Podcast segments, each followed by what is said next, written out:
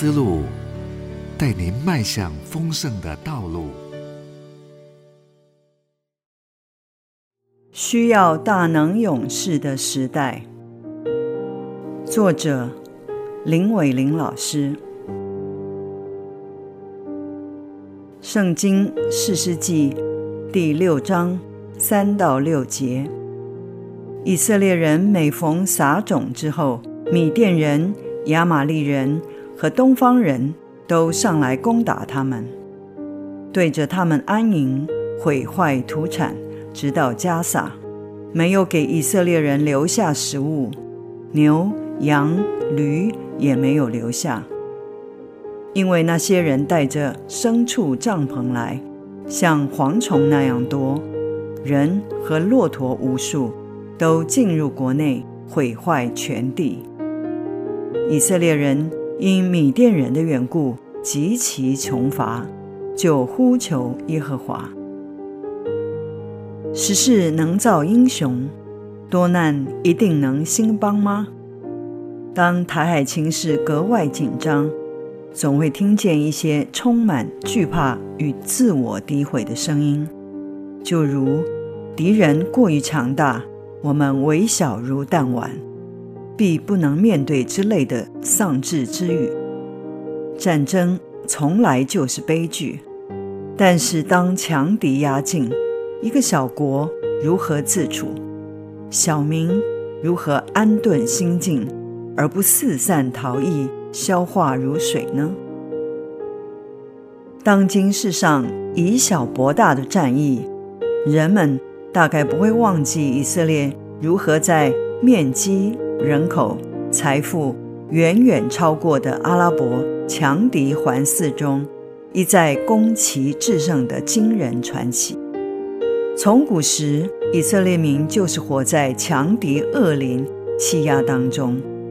若非耶和华的奇妙帮助，以色列确实并不总是能多难兴邦，而英雄也非时势所能造成。然而，以色列的存在，就是为见证，不是依靠势力才能，唯靠耶和华同在，方能成事胜利。尤其旧约里的基甸带三百勇士大胜米甸数十万大军的神奇关键战役故事，应该是此时的台湾特别要来认识学习的。而这场战役的关键人物基甸，他的人生表现总的来说，在没有遇见神之前，与英雄二字相去甚远。在他有成就之后的晚年，也出现瑕疵。但是新约在希伯来书里将他列入信心英雄榜，可见人虽不完美，神仍愿意使用，并期待后人要纪念学习。起点早年的时期，以色列每逢撒种耕种完，米甸人、亚玛利人就来抢。他们像蝗虫，过境之后片甲不留，毁坏土产，直到加撒，没有给以色列人留下食物，牛、羊、驴也没有留下，以至于以色列极其穷乏。圣经说，这是因为以色列人又行耶和华眼中看为恶的事，耶和华就把他们交在米甸人手里七年。这才使以色列转而呼求耶和华。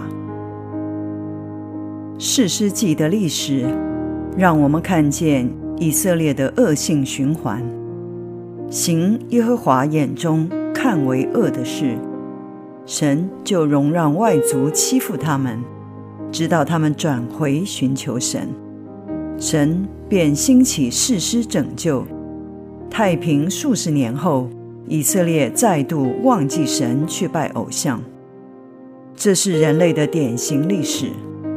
不到黄河心不死，尽头才懂得要回头，而且回头还往往不一定是真悔改，只是需要神的帮助。